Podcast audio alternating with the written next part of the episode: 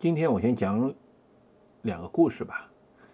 呃，第一个故事呢，就是说关于就是为什么我那么坚定的想出国，即使在关于即使在我快到三十岁的时候，同时呢，我觉得我的孩子也应该出国。嗯，就是为什么会有这个想法呢？虽然其实以前我哥。我是说过嘛，我哥很早就出国了，大概八九年就出国了。他以前一直跟我说，就是说，哎，你也要出国啊，就是读读书的话，他因为在那边也可以给我一个互相照应。但那时候就是说我一直坚定的不想出国。那个我时候我是很觉得中国的发展非常好，那个呃，最后也不见得就一定要到国外才能发展更好，我一定在中国可以做的比不见得比国外更差。所以当时一直抱着想法。但后来呢？大概在呃两千年前后吧，父母有个朋友在国外的朋友，是在一个美国一个著名的大学做教授的，嗯，他的孩子呢到中国来实习吧，嗯，这个这个男孩子呢，他的年龄大概和我差不多大，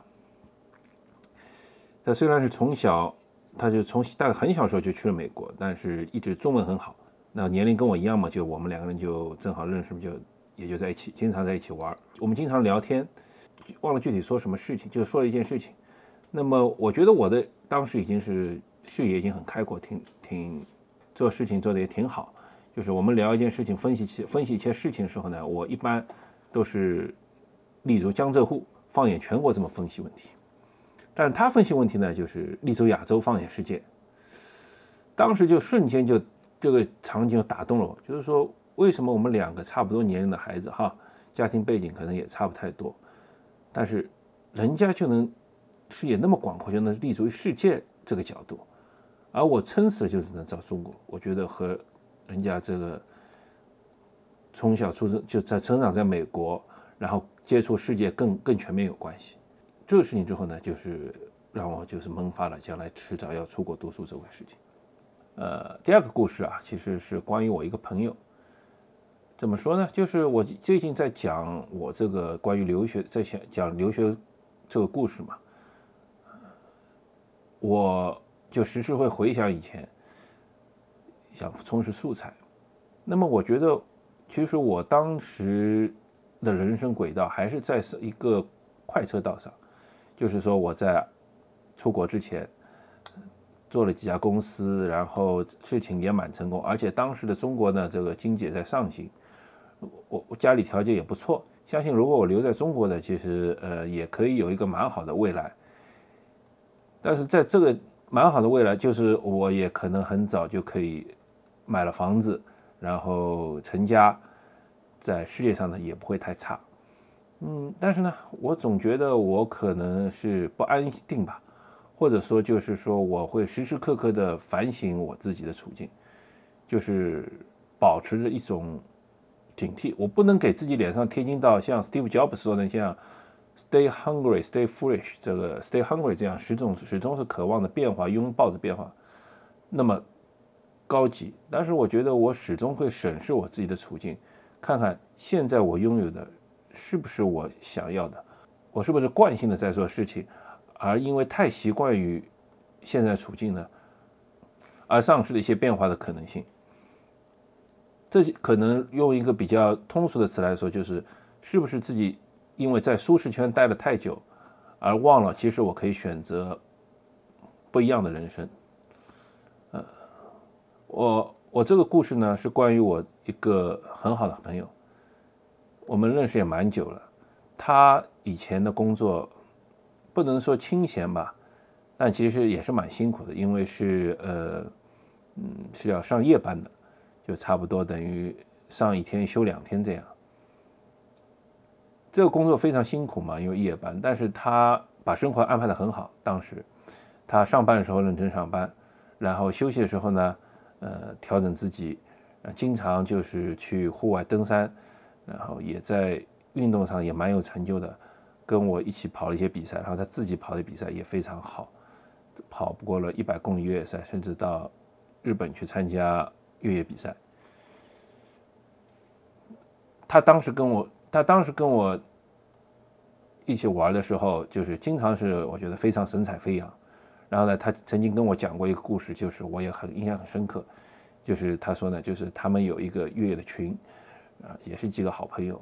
平时呢也不太说话，但是呢，如果是呢某个周五晚上有一个人就是发个表情或者做一个提示，啊，大家不约而同的第二天到山上去汇合，有着一种非常好的默契。我很我很羡慕他这种状生活状态，因为当时我是有家庭了，他当然是没有家庭。嗯，我一直很羡慕他，而且我觉得他把自己生活也安排的很好。工作呢，在一个国企，虽然不能说赚很多钱，也不能说是呃一个呃，我我怎么形容呢？就是在普通人眼里非常成功的一个工作吧。呃，但是国企嘛，有好有坏，对吧？个人的选择，然后也有每个人机遇在那里，我觉得是不错的。然后呢，他也把自己生活安排的很好，工作生活都都平衡的很不错的。嗯。人也人也很积极向上，然后呢，也发展了很多不少的爱好。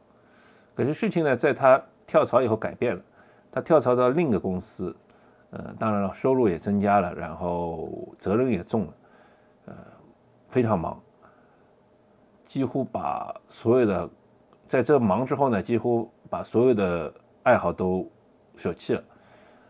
他依然会，他依然做着一个，就是忙到什么程度呢？就是他依然是会。做上夜班，但是呢，这次就是工作成成立压力大了，平时要处理很多很多事情，同时呢，嗯，他的休息时间也缩短了，要做一休一了，等于是上十六个小时班，然后再休息二十四小时这样。当然了，我从来没有说认真工作是不好的啊，认真工作是对的，一个人就是确实是应该在工作上付出。付出他的那个努力来，但是呢，我也跟他建议，就是说你怎么样，就是人一个人了，他的当然工作重要，但是也家庭就是生活也很重要。你应该，你是不是应该考虑一下，就是在努力的时候，在在创业，这就在当时工作该努力的时候，我们应该努力；但当工作无休止的努力的时候，这是不是应该警惕一下，在工工作和生活当中呢，要划上一个。比较清晰的鸿沟，因为现在的社会习俗啊非常坏，非常公司呢也是这样，就是他们非常，我对九九六零零七这种做法是非常反感的。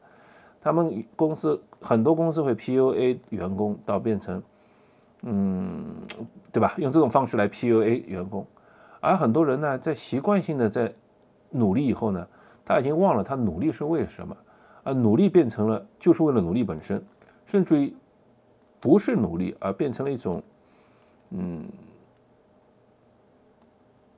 我不能说是逃避吧，但是确实进入了一种把自我限制的。我借用信息茧房这个说法，就是进入了一种茧房里面，不愿意做出改变来。我也跟他提醒了这个事情。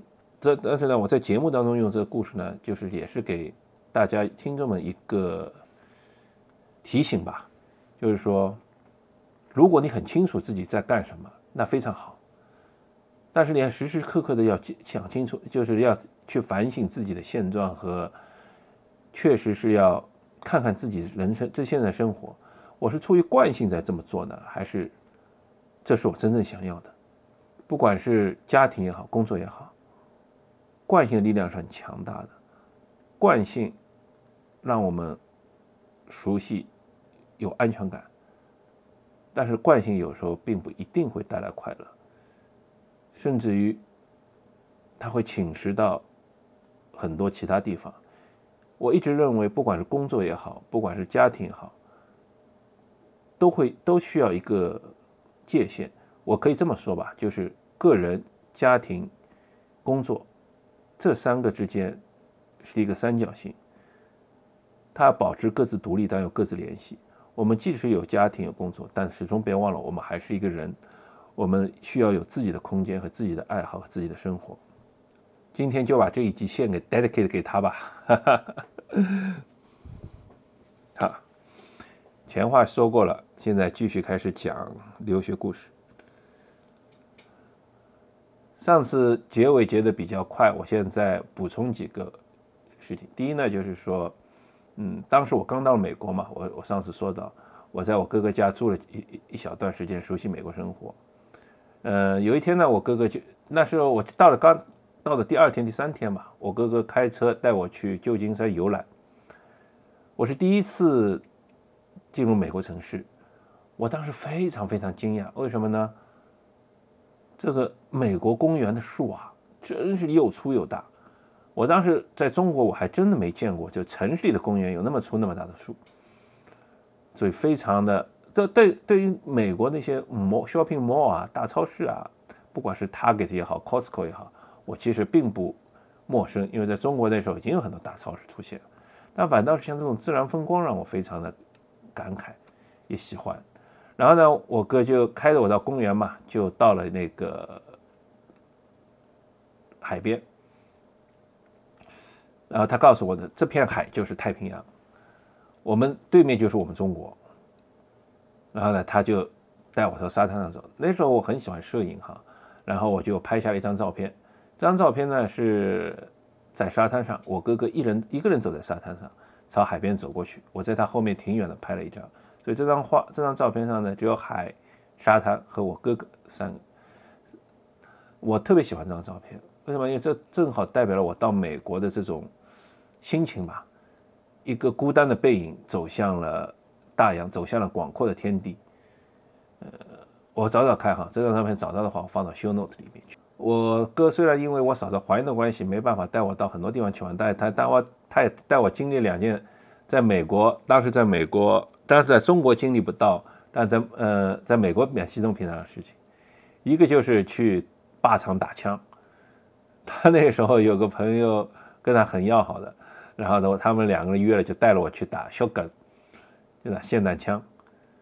呃，哎呀，我这个第一次打枪的经历，这当然不是第一次打枪，我以前军训的时候打过步枪，对吧？呃，好像似乎在什么时候也打过手枪，真的太早了。那这次是畅打，就是因为美国枪子弹都很便宜，然后打的我是，我我虽然是个男男生，但是我对枪其实并没有什么特殊爱好。打打当然蛮有趣的，就是打的就是那种像电影放的，就是打飞碟嘛，啪弹起来，然后你咣打上去。用散弹枪的打飞碟其实很容易的，因为它砰打出去，嗯，这个子弹散布面积很广，所以新新手也能打得很好。但打到后面实在太累了，这枪实在太重了，我当时胳膊细瘦无力啊，因为很久就很久不锻炼的关系，这个举枪举到后面快抬都抬不起来了。开始打打还蛮爽的，砰砰砰打，打到后来就是痛苦的折磨。后来离开这个靶场的时候，我看到真的是美国的靶场真的是开心啊！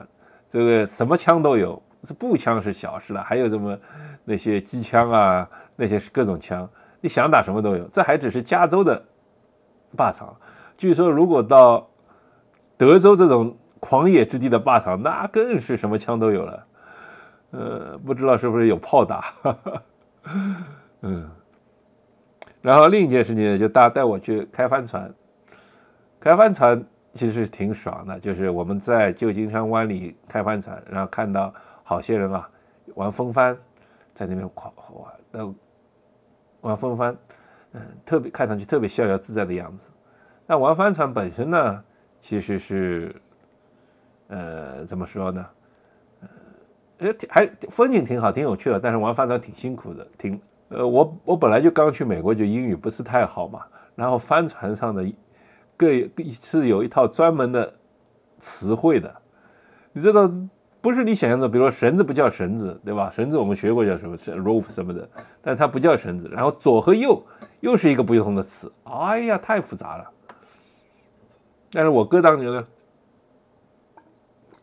特别喜欢帆船。他当年还有个志志向，想，比如说开帆船到夏威夷去哈。现在过了二十年都没做这件事情，估计他可能也是没兴趣了。那当时我在他这儿的时候，翻看他的那些帆船杂志，发现一条普通帆船就可以睡人那种帆船才四万美金一条，那真是挺很便宜哈。而且他告诉我，这个帆船你买了以后呢，你可以放在游艇俱乐部，他们会帮你维护管理，然后可以租出去。不一定有钱进账，但是可以帮你抵抵很多开支。所以在美国真的是挺有意思。后来呢我到波士顿去呢，那个波士顿那边其实是有一个非盈利机构，它可以很便宜的价格教人开帆船，大概只要五十美金就可以让你学会这个帆船的驶驾驶。就是小帆船啦，那不能带人的那种。就是说，如果你都要带人的话，你就会要去考另一个证，就更贵了。我本来是想去，但是可惜啊，就是我当时学习也好，工作也好，杂七杂八事情多，就就没有去学成。这这件事情，我到现在依然有点遗憾，还是真的是蛮想去学会开帆船的。再补充了两个、两个、两三个小故事。回到波士顿说，我说到刚才说到 orientation，我上次说到 orientation 这件事情，orientation 这件事情呢，就是说让我熟悉，其实是很开心的啦。每天就是上一些课，呃，他会带我们参加很多活动。做父母的会知道，现在有很多国外的游学，对吧？游学夏令营，让小孩子去白天上上课，晚上参加各种文化活动，就是类似这样的。我们。我们呢去，我们除了上课以外呢，我们还去那个波士顿著名的芬威 Park，就是他们最自豪的棒球场。波士顿的 Red Sox 就是红袜子队，他们是他们最引以为豪的棒球队，去那边看球。说到 Boston Red Sox，其实也蛮有意思的，就是我们大家可能在街以前很多啊，现在不多了。就以前看棒球，戴戴戴帽子，很多戴棒球帽。都是上面有 NY 的标志，对吧？这个基本上就或者是那个还有那个呃，New York Yankee，就是这是每个纽约洋基队的标记。这个如果帽子戴到波士顿要被人家打的哈，开玩笑，那其实没有。但是波士顿和纽约棒球队之间是有非常历史性的仇怨的。这个是因为当年有一个著名的球员在波士顿一直打的。就是打的不太好，在波士顿发展，但是后来转会到纽约去以后呢，打成非常出色，是全世界就是美国棒球史上最出色的球员之一，然后把波士顿打败了很多次。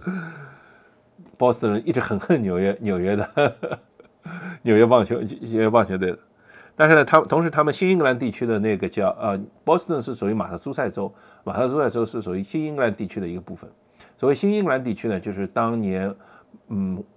就是最早到美国这帮移民的人了，他们坐着五月号花号到这边波士顿这边登陆以后，对吧？这这最早的十三块殖民地呢，就称为呃新英格兰地区，因为他们从来自英国嘛。新英格兰地区他们最好的橄榄球呃橄榄球队是爱国者队 Patriots，也是成绩很好的。那 Red Sox 很多很多年没有拿到冠军了，就是在我在美国最在最后一年。，Boston 的棒球队 Red Sox 和爱国者队同时都拿到了冠军，啊，他们是狂欢，那可能我觉得是我带来的福气，给他们带来的福气哈，呃，因为我去之前他们都没有拿到嘛，因为我去了他们才拿到。那关于棒球呢，其实也挺有意思的，那个我一直很迷惑一件事情，为什么呢？就是我们知道嘛，运动员界一般来说身材都很好，对吧？都是。S 来就是这种运动员身材，就是棒棒的，呃，但偏偏是棒球队员，往往会有大肚子，呃，就是体型很不好。有一次我还坐出租车，我还无聊，这出租车司机跟我讲话，我也，我就我就问他，我说为什么棒球队员这个肚子那么大？哎，他给我咣咣咣给我讲了一大通，我是完全没听懂，但是他很有兴趣的讲，就是在波士这个地方，你跟你如果想不出。跟人聊什么陌生人，你就跟问他关于棒球的事，他会跟你夸夸夸夸跟你讲很多。我不是很喜欢棒球，不太懂棒球哈。我觉得顺便还可以推荐几个棒球电影和电视剧给大家。这个美国当然是拍棒球的电影特别多啊，这个是我曾经看过一部韩剧《棒球大联盟》，那也是特别好看，是南宫敏主演的。呃，我觉得大家如果没看过的话，一定去看一看。那至于美国的棒球电影，Brad Pitt 演的《Moneyball》就非常好看。这个电影是关于就是怎么样用数字化的方式来衡量一个球员的决胜，就是球员的各种关键性的技术指标。呃，他们通过他们通过这种技术指标的计算综合统计以后呢，就完全改变了棒球这项运动。他们就是第一个把这个统计数据引进到棒球训练和比赛中去，他是招募了一帮。就是人家认为没名气的二流球员，但是因为某些指标特别好，所以把他们组成了一支队以后呢，结果打的成绩很好很好。这个故事哈，在美国棒球史上也非常有名的。然后刚才说的韩剧那个棒球大大联盟呢，它其实也运用到了这个里面的这个做法吧。那是非常好看的电影啊，这个推荐一下。嗯，然后除了去看棒球以外，但我们还去了波士顿的 Duck Tour。Duck Tour 呢是什么呢？就是用那个水陆两栖车在波士顿游览。他先是在陆陆地上，就是一一条一条一一辆车，然后在这边开开开，开到后面呢就开到船里去，海里呃河里去，然后在河里呢再看河景，再看晚上的波士顿，这非常有意思的。呃，我以前呢以为是波士顿特有的哈，但当时没见识。后来发现很多大城市都有，跑到渥太华，呃，在加拿大渥太华，它里面也有这个类似的这种这种 tour，然后我带我孩子去一次，他们也特别开心。这个如果到波士顿游览的话呢，我推荐这个大家可以去去去做一下这个。呃，如果如果去的话，我推荐啊，从黄昏上车，然后呢最最好是到了到了 Charles River 里面的时候呢，就是到了晚上灯灯光打起来，那会特别的好看。还有呢，就是带我们去参观了那个 Boston Museum of Fine Art，这个我我们当时国内的博物馆哈和美国外的博物馆还是有差别的。当时我到了国外博物馆，第一次看到他们把那些真迹展示在人们面前。然后又是没有保护框，没有那些那个玻璃啊、罩子什么的。我当时看到，我看当时在那边看到了很多画，真的是非常震撼。我以前一直以为我对画是没有理解的，我是看不懂画的。那个书上，我们我们小学习教学校教育嘛，就是不管是中学、小学都会有这种美术教育，对吧？不管是精美的画册什么，至少都看过。我以前看的是无感的，但真的到了。博物馆里看到了那些真画，我才发现，哇，原来我对艺术是有感觉的。即使即使我看不太懂，但是我是知道什么是好的，什么是美的。波斯美那范阿塔好像当时我参观的时候，他们当时说，呃，拥有世界上最全的、最多的莫奈的珍藏吧，还是谁的？然后当时看到后面，我不是都不想走。虽然我老是到到同学们就走了，就有些同学看了就走，但是我到后面真的是不想走，看得我非常非常的感动。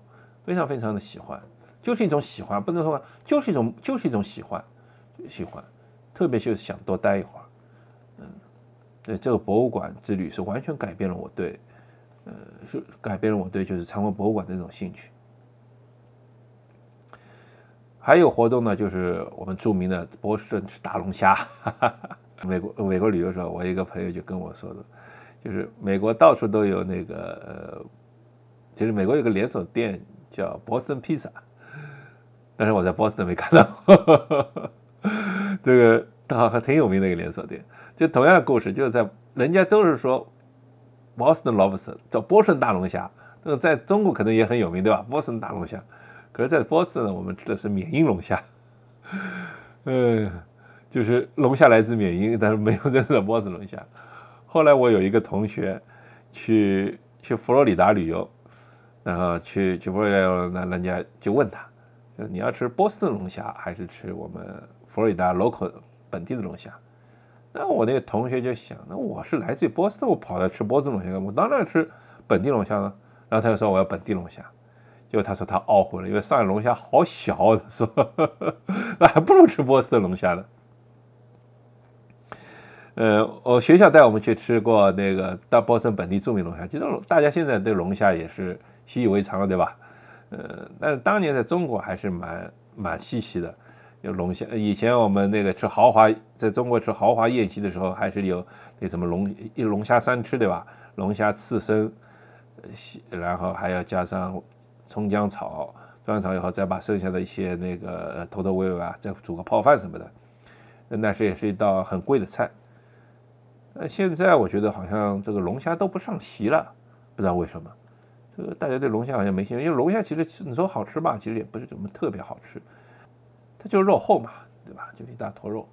所以我们在波士顿的时候呢，就是在超市里有卖，我记印象记得好像十五块钱一磅，然后一只大概是七八块钱吧，这样吧，也不是很贵。然后他当时卖的时候呢，他还可以，他还问你的要不要帮你蒸熟。我一般我因为自己不会弄，我就一般让他在蒸箱里帮我蒸熟，等个七八分钟，然后就带回家去。然后把它剁碎了，剁开。我也不怎么会嫌麻烦，就是直接扔到锅里去烧泡饭吃。这当然味道肯定是很好的，即使蒸熟了再烧泡饭也很好吃。呃，所以说我想起一个关于龙虾的故事。后来我有一次旅游去到呃塞班，塞班其实是一个挺无聊的地方，但是嗯，现在好像不大有人提到旅游了。以前是曾经是还还还算一个有比较有趣的一个目的地吧，去塞班。我们就去这中餐馆吃饭嘛。那个塞班旅游是被一个旅行社是全包的，同就是所有都是他做的，其他其他都是他的代理。他在那边还买下了两座酒店，就基本上除了最豪华那酒店，所以所有去塞班的旅行团都是同一同样的行程，因为全是他做的，地接全是他。呃，我们去去中国餐馆吃饭，然后第二次去的时候，他有一桌还特别上了一个龙虾，哎，其他人其他桌没有，其他桌为什么他们有龙虾，我们没有。都是好团餐嘛，然后那导游就说：“这是他们昨天预定好的，你们要吃的话，你们跟我预定，我当天早上渔民跑到塞班那边去帮你们现捞，当场给你做出来吃。”嗯，咔开始咔咔，大家开始掏钱，咔咔开始买。那我就觉得他忽悠，因为这个龙虾看上去也就那回事，要葱姜炒一炒那个，哎呀，不像他吹的那样，觉得就是导游赚钱手段而已。嗯，哎，说到这个就想起来，呃，上次我听听了我上一集的故事哈，有一个朋友就问我说：“你在那边做饭吗？”我说：“我做饭啊，我是可能是所有我们这一届留学生里最会做饭的一个。”那关于做饭故事慢慢讲？那他就顺便就问了一下，就是说：“那你那你搞鱼吧，这弄鱼吧？”那我说：“嘿嘿，你倒真是问问问到了点子上，在美国超市里是。”不卖活鱼的，美国是没美国美国正宗超市不卖活鱼，他们都是卖那些冰冻的处理好的冰冻的鱼的，没有活鱼出售的。他们尤其是就是你不可能产生什么自己来产生鱼厨厨鱼做就是会去弄鱼这件事情的。那中国超市是卖鱼活鱼的，但中国超市卖活鱼呢，他不给你处理的。那哪像中国服务那么好，帮你这咔咔咔给你就是全部弄好，去鳞去内脏，我这个嫌麻烦，这个鱼这个事情就是回来要处理，真的是太太麻烦了。那后来曾经有人就是有一次吃饭，有人送了我一条，那我就还还回去搞了一下，那不然的话我真的是懒得吃，也懒得做，还吃肉比较爽快一点。说了说了几个小故事以后，再来说说那个呃，当时我刚到美国的一个事情。我当刚到波士顿的时候啊，就是我们住在学生宿舍里。那学生宿舍嘛，就是周围就是很多就是有些呃，就是学生还住在里面的。虽然就是说呃，照说照美国规矩就是放暑假放假学生必须走的，但是呢呃，也会有些人住在那边。我也不知道搞我搞不明白为什么会住在那边。就是那天晚上就是。好吵，就他们在些美学生嘛，就是那边喝酒聊天。我当时睡不着，就想，怎么办呢？哎，电影里看都横看了好多打九幺幺的电话，叫警察。我也来试一试，我就掏出手机，学着电影里给九幺幺打电话。想不到竟然警察没来，就是，但是呢。他们给校警转到了校警那边，就是我们学校有校警，让校警过来。我听到楼楼下过来，咣咣咣，警察过来了，然后跟着那些人说啊，有人说你们那个太吵了，你们怎么怎么样，安静点啊，或怎么怎么把他们赶走了。后来我我听听说，就是说很多地方其实美国也是和中国差不多，就是他们也有出警率和这个就是接报处理的这种犯罪率的这种讲统计数据讲法。所以像这种学校警察处理的事情，他们自己警察不会出面的，他们让校警出面，这样就可以不记到这种犯罪率里面去，对他们那个 KPI 是有好处的。嗯，这个 我我我也是第一次知道美国也有这个讲法，我一直以为美国那时候以为美国像电影一样的，一个电话警察咔咔咔给你上门就服了。嗯。呃，那不不过呢，校警其实也是蛮好的。我不知道校警是不是真的属于警察编制啊？但是，呃，他就就是，那有时候就是说，呃，学校也会发通知，就是比如说如果晚了或者什么，有些学校，我我学校我有没有我忘了，就是说你可以打电话给校警，请他们护送你一段，因为很多其实很多大学啊，在周围都不太安全啊，多伦多大学这个周围区就不太好，不安全。我们学校呢，还总体来说还算安全。但曾经也有几次，就是在周边出现了那些持枪的好像匪徒流窜，我看到过那个通告的，就是就是告诉大家小心，有持枪匪徒，那个，给大家小心。呃，说到警察，我就再给大家讲一个小故事，就是我们 MBA 毕业嘛，就是会有招聘啊、应聘的呢。然后纽约警察局也来我们学校应聘招聘的，哎，他们还还我看了，其实我好想去啊，为什么呢？就是说你去警察局工作的话。你一年有四个月假期，好像三个月份四个月假期，特别长，而且呢还有无限期的病假，这那些都是带薪的啊，有无限期的病假，然后呢工资特别高，反正嗯好几万美金吧，我具体多少我忘了，然后呢你只要做满大概十五年还是二十年，不长的，大概就十五年吧，好像十五年还是二十年，反正你就可以退休。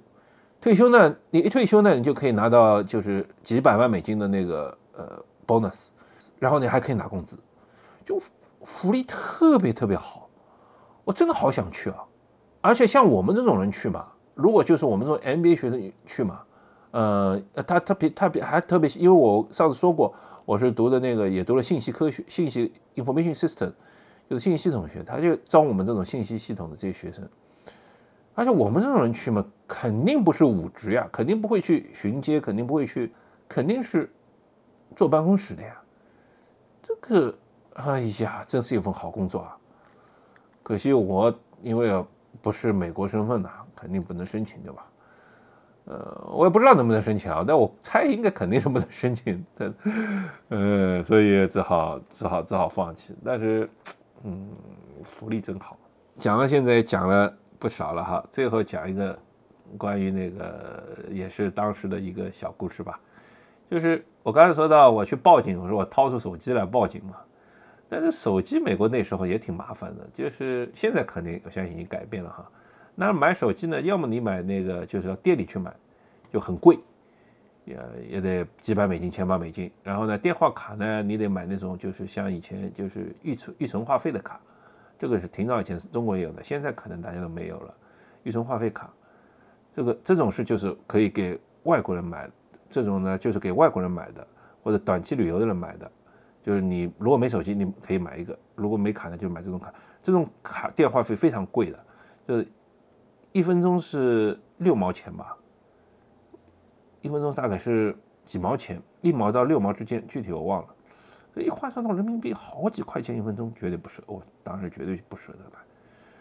这种是忘了。另一种呢，就是你是美国身份，美国人可以买的，就是有你有亚马逊去买手机，这就是我们就是我们在中国也听说过那种，你签合约可以拿免费拿手机，拿一个就是以前后来后来就是大家都知道签签合签合约拿 iPhone 什么的，反正那时候都签合约，你就可以拿个很好挺不错的手机，手机电话，他们他们是这样的。他们当时，比如说是举例子，五十块美金吧，它可以包含四百五百分钟，然后呢，你还可以有比如说免费呃无限的那个 text message，就是短信。你这个是一个人，那更划划算的是，比如你再加十块二十块，你用个家庭包，那就再加几张卡，再就比如说家庭之间打打通话免费啊，然后什么什么的。这他们是通话时间长，那当当时在我们中国呢是短信重要。那现在我们其实也是短信重要，就是我们不是都是发微信嘛，其实就是短信另一个形式，就不太打不太不太打电话。但老美呢，就是喜欢打电话，发短信少。那当然现在年轻人可能变化了哈，那所以但他们都一直都是电话电话打的多，所以美国就是家庭电话几乎个个都有，对吧？电影电视里都看过，当年就是有应答录机，有有那个嗯，answering machine 就是应答应答机记录音机，然后再打电话。电话亭也特别多，有时候想想，这就是那个他们发展的早，因为电话系统太发达了，所以手机一直不太发达。但当然到现在情况也变化了，对吧？现在美国的手机其实也是很发达，比中国也不见得就是有什么差异了。嗯，中国呢反倒是因为电话有些电话不不发达，反倒是那个手机就弯道超车。嗯，这个这刚才说到那个美国的 plan，就是差别非常非常大的。你像你现在刚才一简单一说，你就可以比较出来嘛，就是呃，就是对吧？就是这个差别，钱差的很大。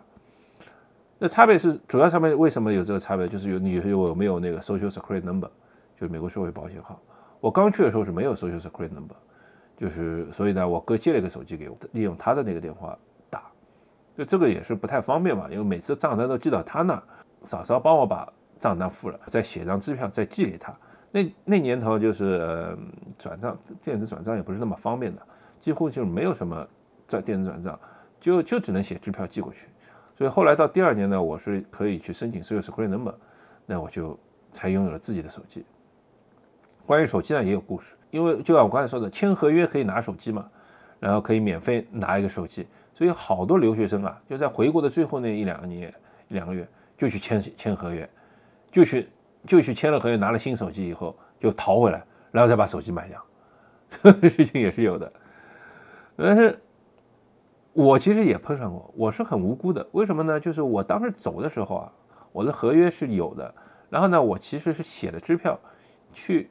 把这个就是付话费，就是后来后面东西弄就付付话费了，但是不知道为什么，就是我最后大概一笔钱没有没有付成功，但是我已经回到中国了嘛，我那个手机其实我也扔掉了，那那那个手手机的锁网中国不能用，后来就我哥还给我带来几封美国催债公司的电信，要我去怎么样恐吓我要告我什么什么的。但我这我是真的是无辜的，因为当时就产生了莫名其妙的事情，我也不知道为什么，就是没没把这个合约给退掉。我其实是去店里办手续，我想想，我是去店里办手续把这个去退掉的，但是不知道为什么后来就没有成功。嗯，那美国人呢，就是就是有意思啊。嗯，好，今天说到这里也差不多了，那个我下次再继续讲其他关于美国的故事吧。嗯，谢谢大家。今天就这样，再见。